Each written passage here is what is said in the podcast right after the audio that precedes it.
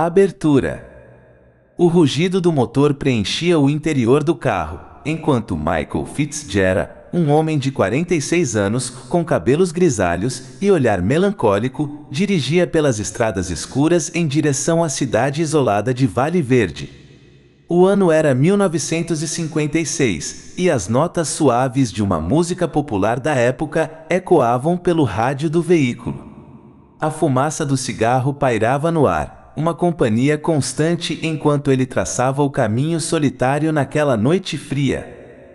Enquanto as luzes da cidade que ele deixara para trás desapareciam no espelho retrovisor, uma sensação de inquietação o envolvia. Os pensamentos se aglomeravam em sua mente, como as nuvens que encobriam a lua, obscurecendo sua visão. Por que diabo sua irmã havia decidido se casar com um sujeito tão sem noção? E mais perplexo ainda, por que ela escolhera viver em um lugar tão remoto como Vale Verde? Michael apertou os lábios, deixando escapar uma nuvem de fumaça. Ele nunca fora muito fã do tal cunhado, um homem de poucas palavras e muitas atitudes questionáveis. Mas a notícia do nascimento de seu sobrinho havia acendido uma chama de curiosidade em seu coração, levando-o a aceitar o convite para visitar a irmã. O rádio continuava a emitir acordes suaves, um contraste com o crescente desconforto que ele sentia. À medida que a estrada se estendia à sua frente, os arredores se tornavam mais sombrios e isolados. Ele notou que não havia mais nenhum carro na estrada, apenas ele, seu cigarro e a melodia melancólica que ecoava no carro. Um arrepio percorreu sua espinha enquanto os limites de Vale Verde se aproximavam um portal para o desconhecido. Ele virou o volante, seguindo pela alta estrada que o levaria à cidade que agora era seu destino. O rádio continuava a preencher o silêncio, e as sombras pareciam dançar à beira da estrada, como se sussurrassem segredos há muito enterrados. A lua espreitava por trás das nuvens, lançando uma luz pálida e fantasmagórica sobre a paisagem desolada. E enquanto Michael avançava naquela noite solitária, ele não poderia imaginar que aquela jornada o levaria a enfrentar horrores inimagináveis e a descobrir que, às vezes, os mortos não repousam em paz. Capítulo 1 As rodas do carro ronronavam sobre o asfalto enquanto Michael adentrava os limites de Vale Verde à meia-noite. O cenário ao redor parecia saído de um sonho sombrio, com árvores retorcidas e construções antigas que pareciam sussurrar histórias esquecidas. A música do rádio ecoava no interior do veículo, criando uma trilha sonora estranhamente apropriada para a atmosfera misteriosa. O vento sussurrava através das folhas, como um segredo compartilhado entre as sombras. Michael notou que não havia mais nenhum carro à vista, nenhum sinal de vida além dele mesmo. A cidade estava silenciosa, envolta em um manto de escuridão que parecia abraçá-la. Apenas o som do rádio com a música tocando, o que lhe chamou a atenção pela primeira vez, desde sua última parada para abastecer e comprar cigarro, o rádio não emitiu nenhuma transmissão além de música, o que não era nenhum pouco comum, ainda mais na sua estação de rádio favorita, onde a programação ia até as duas da manhã. Intrigado com este detalhe, ele tentou mudar de estação enquanto desacelerava o veículo, mas apenas estática era o que as ondas do rádio emitiam, menos aquela estação que continuava a tocar uma canção sem letra envolta em mistério. Ele passou por casas antigas, com janelas como olhos vazios observando o passar. Um arrepio percorreu sua espinha quando ele avistou um cemitério à beira da estrada. Sua irmã mencionava o maldito cemitério como ponto de referência para chegar em sua casa. As lápides eram como sentinelas silenciosas, guardiãs dos segredos daqueles que repousavam ali. Enquanto Michael dirigia mais fundo na cidade, sua mente vagava entre pensamentos sombrios. Ele ainda não conseguia entender por que sua irmã escolhera esse lugar, esse isolamento. Contudo, a imagem de seu sobrinho recém-nascido o mantinha focado, a esperança de um momento de alegria em meio a todas as incertezas. Não era bom chegar na casa de sua única família com pensamentos tão negativos e quem sabe com o nascimento da criança, seu cunhado não tivesse mudado e agora Michael pudesse confiar no homem que levara sua irmã para longe de casa. Ele continuou a dirigir, perdido em pensamentos e na estrada que parecia não ter fim. A música no rádio começou a oscilar, distorcendo-se como um eco distante de outra época. Michael franziu o senho, confuso com a anomalia, mas antes que pudesse reagir, um clarão brilhante iluminou o céu noturno. Um estrondo ensurdecedor seguiu-se, fazendo o carro tremer e o rádio explodir em um chiado estático. O clarão revelou algo inacreditável à sua frente, algo que o fez frear bruscamente. Michael ainda estava na parte do cemitério que cortava a cidade de um lado ao outro sendo o caminho mais fácil para chegar ao centro da cidade, onde a população se escondia. E pela quantidade de túmulos, aquela cidade pode ter sido, em algum momento da história, muito populosa. Mas o que estava à sua frente o fez se manter tonto após sua brusca freada. Erguendo-se diante dele, como espectros surgindo das sombras, estavam figuras humanas com olhos vazios e alguns com passos cambaleantes. Os mortos estavam de pé, erguendo-se de suas sepulturas entreabertas, trazendo consigo um ar de condenação e desespero. O coração de Michael acelerou, sua respiração ficou presa em sua garganta enquanto ele observava o pesadelo diante de seus olhos. O carro permanecia parado, sua presença solitária em meio a uma horda de mortos-vivos que agora se aproximava. O rádio sem aviso começou a tocar In the Still of the Night, dos The Five Satins, deixando a situação ainda mais perturbadora e confusa para Michael. Capítulo 2 O coração de Michael pulsava descontroladamente enquanto ele observava a horda de mortos-vivos se aproximando. A visão era surreal e aterradora, algo saído de seus piores pesadelos. Ele agarrou o volante, seu corpo tenso, enquanto pensamentos de fuga e desespero brigavam dentro de sua mente. Aquilo era algum tipo de brincadeira que seu cunhado havia planejado para festejar a chegada do primeiro filho, mas como ele poderia profanar os mortos? A mente de Michael não conseguia pensar em outra coisa, senão a de que seu cunhado estava envolvido naquilo, mas e a explosão, como conseguira fazer aquilo para chamar sua atenção, e porque todos pareciam realmente mortos-vivos. Sem coragem para sair do carro e perguntar ao primeiro que se aproximava, ele preferiu sair dali quanto antes. Ele não gostava nem um pouco de cemitério, ainda mais aquele horário, e esperava que seu sobrinho ao menos se parecesse com ele para valer todo aquele horror que estava enfrentando. Com uma mão trêmula, ele girou a chave no contato e o motor ronronou a vida. O carro respondeu com um solavanco quando ele pressionou o acelerador, avançando lentamente pela estrada escura. Ter comprado um veículo do ano que lhe consumiu quase todo o dinheiro lhe valeu a pena afinal. Os olhos vazios dos mortos-vivos pareciam segui-lo, seus passos tropegos e persistentes. Aquilo não estava mais parecendo uma peça pregada por seu cunhado. Algo estava acontecendo naquele maldito lugar, e agora ele precisava chegar até sua irmã para alertá-la e sumirem daquela cidade. Michael estava determinado a escapar daquela cena macabra. Ele continuou a dirigir, seus olhos fixos na estrada à frente, buscando uma saída daquele pesadelo. A cada ser deixado para trás, parecia que eram realmente pessoas, mas seus olhos e aqueles gemidos, mesmo com o som do rádio, deixou ele estranhamente apavorado. Ele não tinha medo de nada, mas naquele dia, as coisas estavam macabras demais para um homem de sua idade. As ruas estreitas de Vale Verde eram labirínticas, uma teia de becos e vielas que pareciam conduzi-lo a lugar nenhum. Sair do maldito cemitério não pareceu ter ajudado muito, mas ao menos as criaturas ficaram para trás, e com a lentidão delas, ele poderia chegar ao centro da cidade e encontrar sua irmã antes que aquelas coisas seguissem o som de seu carro, que parecia ser o único barulho de toda a cidade naquele momento. Ele viu uma placa desgastada indicando uma rua à esquerda. Sem pensar duas vezes, ele virou o volante, esperando encontrar um caminho mais seguro. A rua estava escura e deserta, e ele continuou a avançar, tentando ignorar o bater frenético de seu coração. Mas o que ele encontrou à frente era ainda mais sinistro.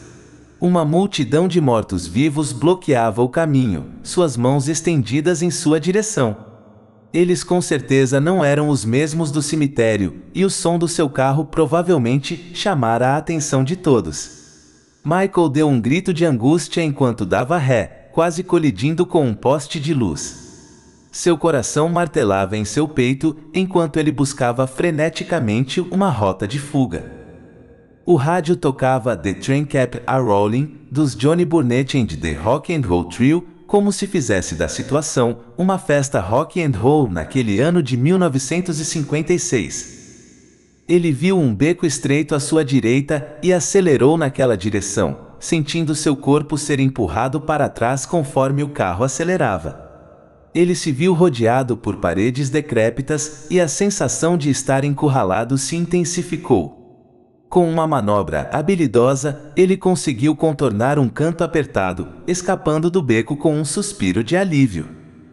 A adrenalina corria por suas veias enquanto ele continuava a dirigir, seu carro agora cortando as ruas de Vale Verde como um fantasma em fuga.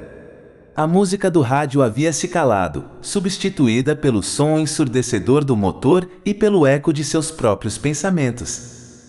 A cidade estava mergulhada em uma escuridão sufocante, e Michael sentiu como se estivesse lutando contra as forças do próprio inferno. Onde estavam todos? porque não havia nenhum carro ou policia na rua com um estrondo daqueles e aquelas criaturas por toda parte, onde diabos estavam os seres vivos daquela cidade. Ele passou por ruas vazias, construções abandonadas e sombras que pareciam espreitar em cada canto. Seu desejo de chegar à casa de sua irmã agora era uma âncora que o impulsionava adiante. Finalmente, ele avistou a casa de sua irmã à distância, uma luz fraca brilhando pelas cortinas. Ele acelerou em direção a ela, ignorando qualquer perigo que pudesse estar à espreita. Com um solavanco, o carro parou em frente à casa e Michael saltou do veículo, mal conseguindo manter as pernas firmes. Ele bateu a porta com urgência, seu coração ainda martelando em seu peito. A porta se abriu lentamente, revelando o rosto pálido e assustado de sua irmã. Lágrimas encheram seus olhos quando ela o abraçou com força, ambos se agarrando à esperança em meio ao caos. Enquanto Michael entrava na casa, ele sabia que a noite estava longe de acabar. Capítulo 3 A casa de sua irmã era um refúgio temporário daquela noite amaldiçoada lá fora. As cortinas estavam fechadas, bloqueando a visão das ruas vazias e dos mortos-vivos que vagavam em busca de carne. O interior estava iluminado por uma luz suave, lançando sombras dançantes nas paredes. Michael e sua irmã, Helena, se sentaram à mesa da cozinha, trocando olhares preocupados. Ela era uma mulher bonita, com cabelos escuros e traços delicados, mas seus olhos carregavam o peso dos eventos recentes. Ele podia ver a preocupação em sua expressão enquanto ela lhe contava sobre a transformação inexplicável da cidade. Começou há alguns dias, disse Helena, sua voz tremendo ligeiramente. As pessoas ficaram doentes. E depois voltaram, diferentes. Michael assentiu sombrio, lembrando-se das figuras pálidas e famintas que ele havia testemunhado do lado de fora. Ele pegou um cigarro do maço e acendeu, soltando uma nuvem de fumaça no ar. Isso não é normal, Helena, disse ele, expelindo a fumaça devagar. Não é natural. Helena suspirou, olhando para suas mãos trêmulas. Eu sei, Michael. Eu vi coisas, coisas que não podem ser explicadas. Ele estudou o rosto dela por um momento, percebendo o medo genuíno em seus olhos. Ele havia vindo para protegê-la, para encontrar respostas, mas agora ele se encontrava em meio a um pesadelo que parecia ter saído direto de um filme de terror. Onde está ele? perguntou Michael, sua voz baixa. Helena olhou para ele com tristeza. Meu marido? Ele saiu esta manhã, disse que tinha assuntos para resolver, mas eu não sei onde ele está. Michael apertou os lábios, reprimindo a raiva que sentia pelo cunhado ausente. Ele sempre desconfiara do homem, e agora ele estava em algum lugar, longe de sua esposa e filho, enquanto o caos se desenrolava. Não se preocupe, Helena, disse ele, colocando a mão sobre a dela. Nós vamos encontrar uma maneira de sair disso. Mas precisamos entender o que está acontecendo primeiro. Helena assentiu, seus olhos brilhando com gratidão. Obrigada, Michael. Não sei o que faria sem você. Após conhecer o lindo bebezinho que dormia despreocupadamente em seu berço, sem ter noção do horror que estava acontecendo do lado de fora, eles retornaram para a cozinha onde Helena servia um café forte e quente. Ela explicou que seu marido ouvira boatos sobre algum teste feito em alguma parte de Vale Verde e que seus superiores estavam irritados com os boatos, ameaçando demitir qualquer um que continuasse a espalhar a história. Mas isso só fez mais pessoas desconfiarem, ainda mais com a oferta de novos salários para quem se calasse. O que fez Michael desistir de tentar entender onde estaria seu cunhado quando a merda bateu no ventilador. Agora restava apenas a incertezas do que estavam tramando naquela maldita cidade e como sairiam dali em segurança. A casa estava em silêncio, exceto pelo som distante dos mortos-vivos que vagavam pelas ruas, soltando uns gemidos surreais para os ouvidos humanos. Michael olhou pela janela, observando as sombras se contorcendo, como se tivessem vida própria. Ele apagou o cigarro e se levantou, decidido a descobrir a verdade por trás daquela noite maldita. Vou sair e explorar um pouco, disse ele a Helena. Talvez eu possa encontrar alguma pista sobre o que diabos está acontecendo aqui e vejo como sairemos dessa cidade. Helena assentiu, seus olhos cheios de preocupação. Por favor, seja cuidadoso. Não sabemos o que está lá fora, nem a dimensão de tudo isso. Ele deu a ela um sorriso reconfortante e se dirigiu para a porta, tentando mostrar que ainda era o irmão corajoso e turrão, como ela gostava de apresentá-lo às amigas em outrora. Aquele inútil ainda tem a bereta do pai dele, perguntou Michael, lembrando da arma do pai de seu cunhado que fora militar e deixara uma M1934 como herança para o filho, que sequer sabia manuseá-la. Na caixa de sapatos ali, debaixo da escada, respondeu ela apontando para a pequena porta abaixo da escada de frente à porta de entrada. Michael verificou a arma, ainda se emocionando com a beleza daquela peça tão bem conservada, e checando a munição, se dirigiu para a porta. Enquanto ele saía da casa e voltava para a escuridão, ele podia sentir os olhos vazios do mundo exterior o observando. Capítulo 4 A noite estava quieta, como se o próprio mundo estivesse contendo o fôlego. Michael vagava pelas ruas de Vale Verde, seus passos ecoando no silêncio perturbador. Ele mantinha a mão sobre o coldre de sua arma, preparado para qualquer coisa que pudesse surgir em seu caminho. A intenção era chegar até o posto de polícia que ficava a duas quadras da casa da sua irmã ou a prefeitura que ficava do lado oposto na praça central da cidade, ou simplesmente encontrar outro morado que também estava buscando respostas para o que estava acontecendo, mas como sua irmã lhe dissera antes de sair, todos naquela rua pareciam ter ignorado as coisas ou já tinham se mandado nas primeiras horas daquela noite. Fosse o que fosse, muitos sabiam que algo macabro estava prestes a estourar, ou apenas estavam interessados no dinheiro que a cidade tinha a oferecer.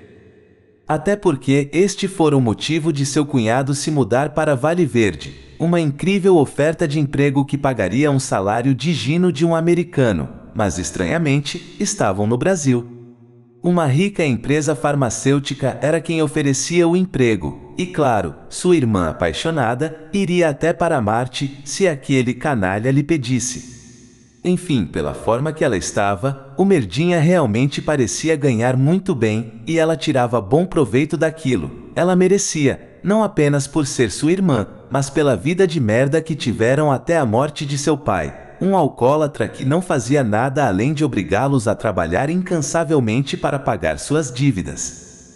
Talvez tenha sido essa imagem de homem que fez Michael nunca se casar, nem mesmo com Judith, a vizinha com quem teve alguns encontros durante toda a sua vida, mas que decidira ficar com o infeliz do Victor Brunf, italiano de merda que chegara na cidade, fingindo ser alguém importante, mas não passava de mais um alcoólatra.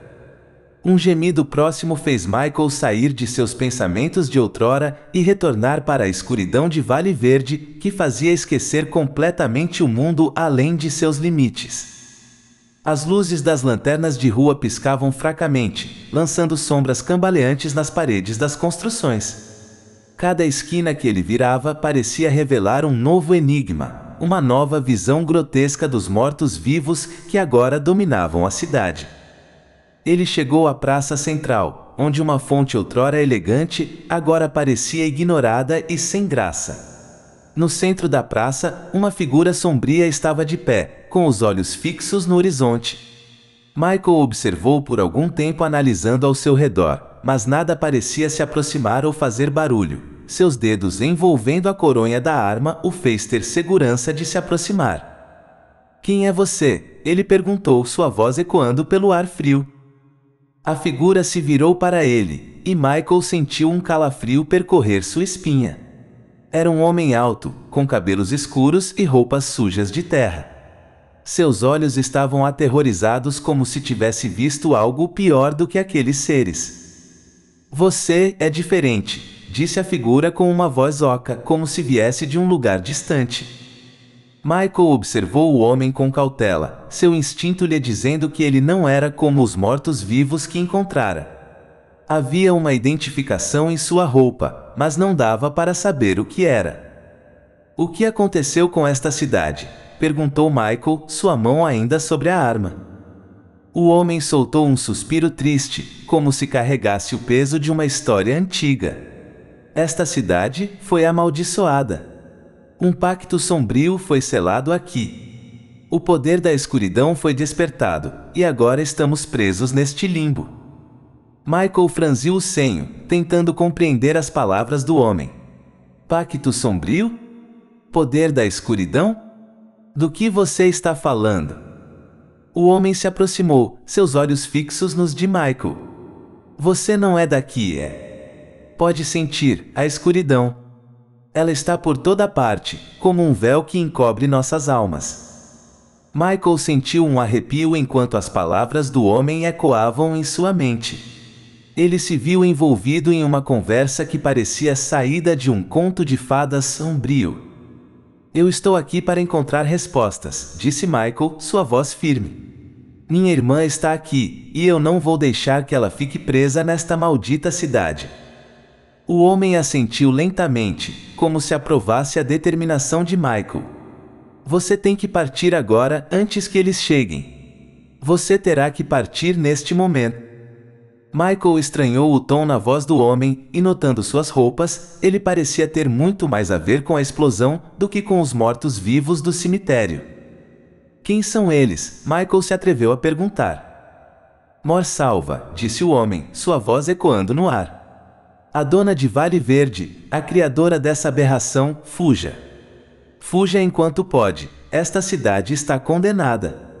Fuja agora, eles estão chegando, gritava o homem desesperado para que Michael fosse embora. Com essas palavras finais, o homem se dissolveu nas sombras, deixando Michael sozinho na praça silenciosa. O frio da noite o envolveu enquanto ele voltava para a casa de sua irmã correndo, sabendo que a situação ali estava além de qualquer compreensão. Capítulo 5 O vento uivava pelas ruas escuras de Vale Verde enquanto Michael seguia em frente. As palavras do homem misterioso ecoavam em sua mente: Mor salva, a empresa que oferecerá emprego ao seu cunhado, e agora aquele homem com roupas como a de um médico, suja de terra e rasgada como como se estivesse perto de algum desastre, alguma explosão. Ele não queria mais saber o que se passava, correndo enquanto avistava ao longe as criaturas sem rumo, Ele só pensava em pegar sua irmã e o filho e partirem daquela cidade. Quando chegassem à cidade mais próxima, ele poderia avisar a polícia, e quando pensou isso, se deu conta que na praça nem a delegacia ou a prefeitura estavam com luzes acessas. Com certeza estavam todos escondidos. Mas por quê? Finalmente, ele chegou à casa de sua irmã, que, olhando pela janela, abriu a porta rapidamente para ele entrar. Ele respirava rápido, quase perdera o fôlego e a M1934 quanto corria.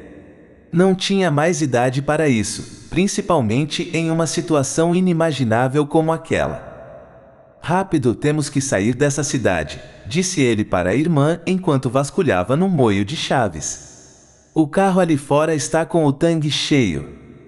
O que descobriu? perguntou ela, indo atrás do irmão sem saber o que estava acontecendo. Pegue a criança e o que puder. Vamos, temos que partir agora, eles estão vindo. Foi o que ele disse enquanto saia para verificar o carro na garagem aberta da casa. Ele sabia que o seu carro era melhor, mas ele não havia incluído o sistema de segurança durante a compra o que fez se arrepender amargamente ao pensar em como sairia em alta velocidade com uma mãe e seu bebezinho. O carro fechado de seu cunhado parecia a melhor opção, até porque era um DKW Vemaguete, o carro que ainda estava para ser lançado oficialmente, mas o ordinário já exibia um em sua garagem. Ao checar a gasolina e como o carro era, ele olhou ao redor enquanto esperava sua irmã, que, como em tudo, demorava uma eternidade, mesmo nesta urgência apocalíptica. Olhando ao redor, ele pode perceber que todas as casas estavam com suas luzes apagadas e cortinas fechadas, o que era incomum em uma noite de calor como aquela.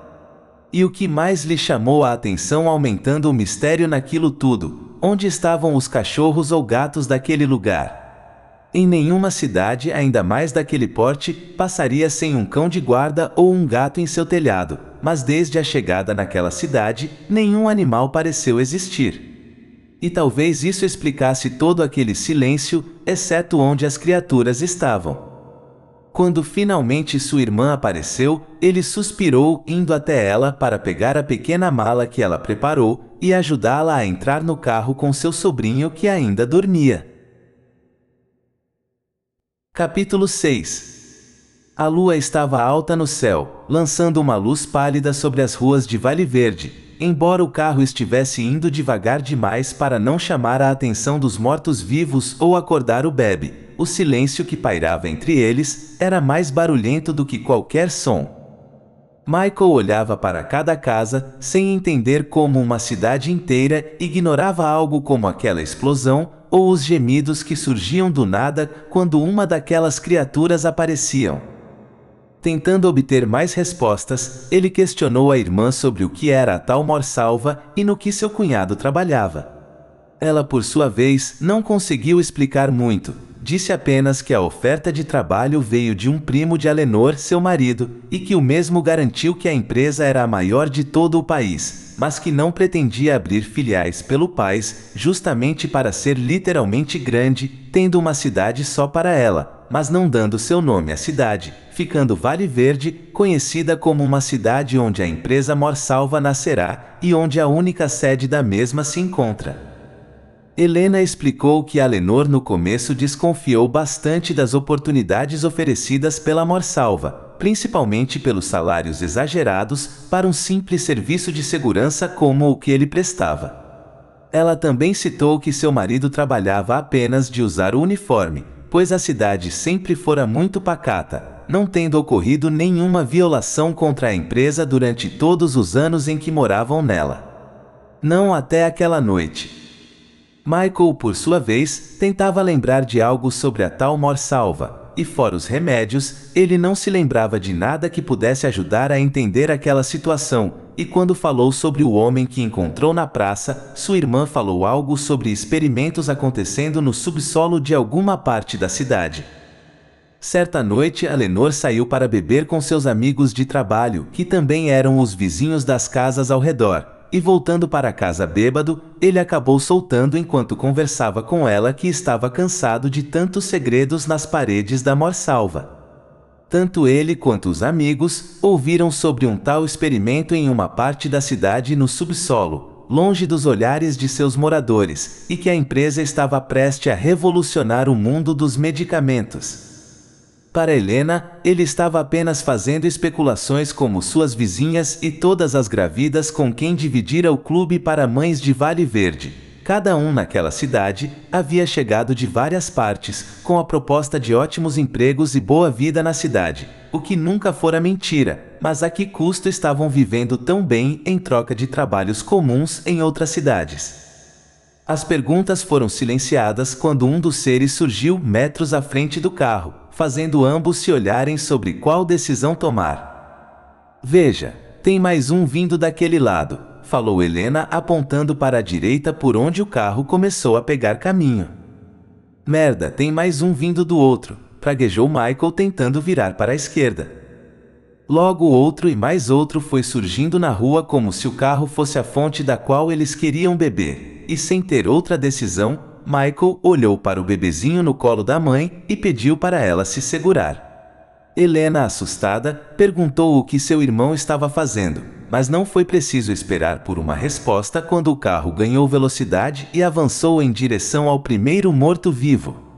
Ela gritou de pavor, medo ou horror, e logo um baque fez o carro dar uma chacoalhada enquanto os gemidos ganhavam vida pela rua. Michael jogara o carro para cima do ser que não desviou, apenas esticou seus braços, soltando um gemido enquanto abria sua boca e mostrava aqueles olhos brancos sem vida o atropelamento não surtiu efeito em nenhuma das criaturas que apenas mudaram de direção para seguir o rastro que o carro deixava enquanto percorria a noite. Capítulo 7 Perguntando se ela estava bem, Michael logo desacelerava o carro para que a irmã olhasse a criança. Ele estava preocupado com o bebezinho e também com a irmã que estava passando por tudo aquilo sem o maldito marido. Quando ela confirmou que estava tudo bem, ele perguntou como saiam da cidade sem ter que passar pelo cemitério. Ela indicou o caminho, mas o caminho era para a próxima cidade e não para a anterior de onde Michael veio. Mas para ele, sair de Vale Verde era o ponto principal daquela noite. À medida que passavam pelas ruas vazias, novas criaturas surgiam por todas as partes. Algumas estavam apenas de pé, confusas ou paradas sem reação, outras pareciam mais inteligentes observando o carro passar, mas sem reação específica. Também haviam algumas que pareciam ter consciência, pois estavam nas portas e janelas das casas tentando talvez abri-las. Haviam pessoas de todas as idades e todas estavam mortas. Suas roupas velhas, rasgadas, mostravam a decomposição de seus corpos, tendo algumas partes de seus corpos dilacerado ou apenas faltando como braços e ossos. Michael insistiu para que sua irmã não ficasse olhando. Era nojento e ao mesmo tempo inacreditável. Ele ainda buscava por algum sinal de alguém fugindo daquilo ou das autoridades, mas tudo parecia um pesadelo, um eterno pesadelo, até que finalmente avistou a estrada que os tirariam daquela cidade. Veja, vamos dar o fora daqui, disse ele apontando para a placa que sugeria a saída de Vale Verde. Graças a Deus não sei o que faria sem você, Michael, suspirou Helena. Michael olhou para a irmã, pensando no que teria acontecido se tivesse ignorado aquela carta ou se tivesse demorado mais um dia para partir. Com certeza as coisas estariam piores, bem piores. Mas naquele momento, ele precisava apenas se concentrar na estrada e chegar à próxima cidade. Deixar sua irmã e o filho em segurança era sua prioridade. Depois ele pensaria no que presenciara e em como acharia o maldito cunhado para lhe dar uma boa surra, se é que o infeliz não estava metido naquela merda toda da tal morsalva. Longos minutos de estrada e o ar parecia ter mudado. Ainda sem carro algum na longa e vazia estrada, a luz da lua parecia iluminar muito bem todo o lugar, sentindo uma espécie de alívio Michael pediu para a irmã checar o rádio e ver se tinham alguma notícia sobre o que estava acontecendo. Ela ligou o rádio e procurou por alguma estação. Nada pode ser ouvido por um tempo além da estática, até que uma rádio foi sintonizada, mesmo com o sinal fraco. dava para ouvir uma propaganda da Morsalva sobre um remédio para dores de cabeça. O incrível da propaganda é que ela remetia a dores de cabeça causadas por situações inesperadas, como a aparições de extraterrestre, o que fez Michael soltar a respiração ao imagina que só faltava isso para o mundo estar em seu fim. Pegando um cigarro de seu bolso, Michael olhou para o bebê e depois para sua irmã, que olhava para fora como se procurasse o maldito marido, e então desistiu de acender o cigarro. Você está bem? perguntou ele olhando para a estrada. Ficaremos assim que chegarmos em algum lugar, respondeu ela se ajeitando no banco. Ao ouvir isso, Michael olhou novamente para ela e notou que seu rosto estava mais serio do que o habitual. Ela também havia amadurecido desde a última vez que estiveram juntos. Ele preferiu não focar nisso, não naquele momento, e olhando para o bebê enrolado naquela manta branca, ele quase perdeu o controle do carro quando seus olhos perceberam a mancha vermelha na parte que cobria a cabeça do bebezinho. Helena, o que é isso? gritou Michael enquanto freava o carro e tentava manter o controle do mesmo na estrada. Quando finalmente conseguiu parar o carro, deixando um imenso rastro de pneu queimado no asfalto, ele ficou em silêncio, ouvindo a estática do rádio e olhando para a irmã que também estava parada, olhando para frente, como se tivesse esperando algo maior acontecer. Helena, pelo amor de Deus, suplicou ele. O que aconteceu porque tem essa poça de sangue aí na. Ele não conseguiu completar a frase. Alenor, foi o que saiu da boca dela. O que tem o Alenor? O que isso tem a ver? Helena. Michael se afastou sem saber o que estava acontecendo. Então ele abriu a porta do carro e saiu para o lado do passageiro, abrindo a porta e esperando que a irmã lhe dissesse algo. Mas ela permaneceu em silêncio, olhando para frente, enquanto segurava o bebê da mesma forma. Algum tempo se passou nesta situação, até que um som abafado fora ouvido.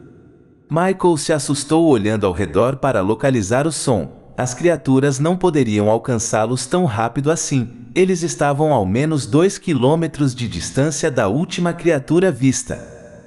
Novamente, o grunhido baixinho fora ouvido e sem encontrar nada se aproximando, Michael olhou para a irmã que não pareceu notar o som, e fechando a porta dela, ele correu para dentro do carro. Tinham que sair dali antes que mais criaturas aparecessem. Ele fechou sua porta e estava prestes a dar a partida quando o grunhido fora novamente ouvido, dessa vez bem ao seu lado. Olhando lentamente para a irmã que agora deixava lágrimas caírem de seus olhos estáticos à frente, Michael olhou para a poça na manta branca onde o bebê se encontrava. Helena, disse ele sem obter nenhuma resposta. Com mais um grunhido e um pequeno movimento na manta, Michael se assustou criando coragem para levantar o coberto que cobria o bebê. Olhando fixamente para a irmã imóvel, ele levantou lentamente a manta suja de sangue para se deparar com o maior horror de toda aquela noite. Seu sobrinho, que pouco antes era um anjinho dormindo em seu berço, agora estava segurando algo esbranquiçado e sangrento que parecia escorregar de suas pequenas mãos. Ele estava tentando engolir um pedaço do estômago de Helena, que o tempo todo sentira a criatura lhe rasgar a pele com as unhas afiadas e lhe ferir em busca de comida, mas não o leite materno. A criatura queria vida, queria sangue humano. O ser grunhiu tão alto quanto o grito que Michael soltou no carro, que pareceu duas vezes mais alto devido aos vidros fechados. Helena estava sendo comida por seu pequeno filho, que se transformara em um morto-vivo. E tão subitamente Michael entendeu claramente o motivo dela dizer o nome do marido quando ele perguntou o que estava acontecendo.